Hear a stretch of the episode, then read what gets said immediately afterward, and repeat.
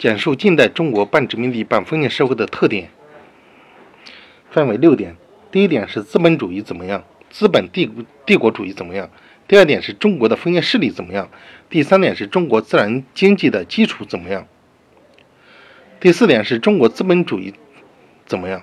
第五点是中国的社会结构怎么样？是不统一，长期处于不统一，而且各地的政治、经济、文化发展极不平衡。第六点是人民毫无政治权利和生活的极端贫困化。